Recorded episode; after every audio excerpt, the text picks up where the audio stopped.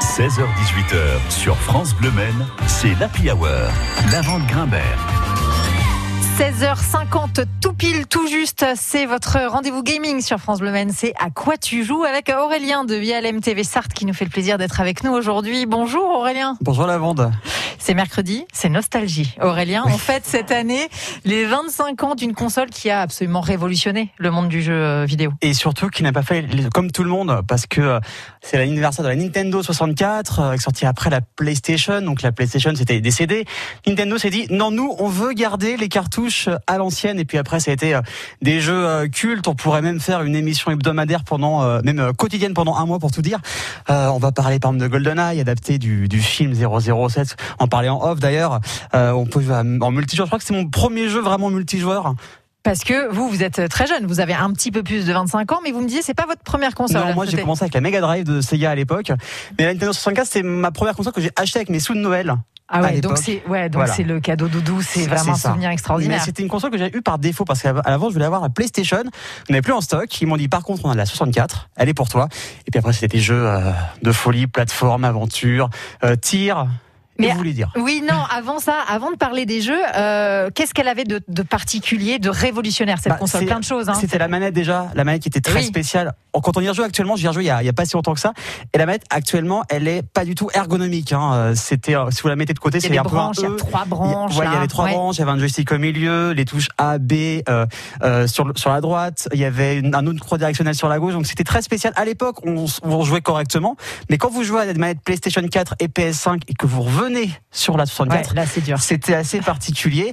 Euh, il y a aussi à l'époque ce qu'on appelle l'expansion pack. C'était une sorte d'extension où certains jeux pouvaient avoir des graphismes un petit peu améliorés, euh, comme euh, il y avait Star Wars Racer à l'époque, on connaissait les Pod Racer dans l'épisode 1. Il y avait euh, Donkey Kong, un jeu d'aventure, et Perfect Dark, qui était un jeu de tir à la première personne euh, dans le futur euh, par les créateurs de, de GoldenEye. On a eu du Mario Kart, du Mario Party, bref. C'est la première fois qu'il y a des vibrations aussi, non? C'est ça. Il fallait tout acheter séparément. Nintendo est très fort pour ça. Hein. Eh c'est un peu comme Apple, c'est que, ce que j'allais dire. Ils aiment bien, on va vous vendre une console, mais il acheter ça, ça et ça. Il fallait acheter à l'époque une carte mémoire indépendante, euh, le sort de Rumble Pack pour la vibration, euh, l'expansion pack pour avoir des graphismes améliorés. Donc au bout d'un moment, quand on a 8-10 ans, c'est pas évident d'avoir tous ces éléments. Il faut beaucoup de Noël. Il faut beaucoup, beaucoup de Noël ou beaucoup d'argent de poche. Et c'est les premiers jeux en 3D surtout.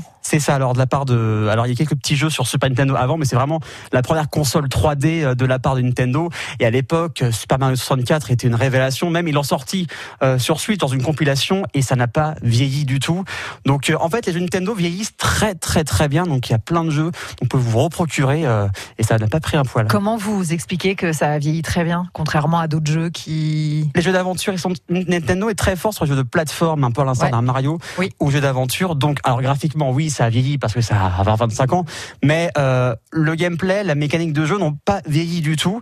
Et s'ils ressortent des jeux, des portages actuellement sur Switch, c'est pour une bonne raison, c'est que ça va se revendre et que les joueurs ne vont pas du tout s'ennuyer. Oui, c'est un design atemporel. C'est exactement ça. Et Nintendo est très fort pour ça il ressort toujours les mêmes sagas sur toutes les consoles, euh, Super NES, 64, euh, euh, Wii, GameCube, mais ça se vend par palette. Et est-ce que Nintendo a sorti des choses spéciales pour les 25 ans là de de, de cette non, console il y a eu euh, il y a eu de façon limitée un portage de trois jeux Mario, dont Mario 64. ils font un nouveau jeu, mais ce sera pas. Il n'y a pas vraiment de révélation de jeux qui vont sortir par rapport aux 25 ans. On va juste faire la fête, ressortir notre vieille console du ce que placard. vous dire. Est-ce que vous l'avez toujours J'ai gardé toutes mes consoles depuis la première en carton, et je sais que beaucoup de gens regrettent de les avoir vendues. Merci beaucoup Aurélien pour cette séquence émotion, cette, cette séquence nostalgie rétro. À très bientôt, à très vite sur France Bleu Maine.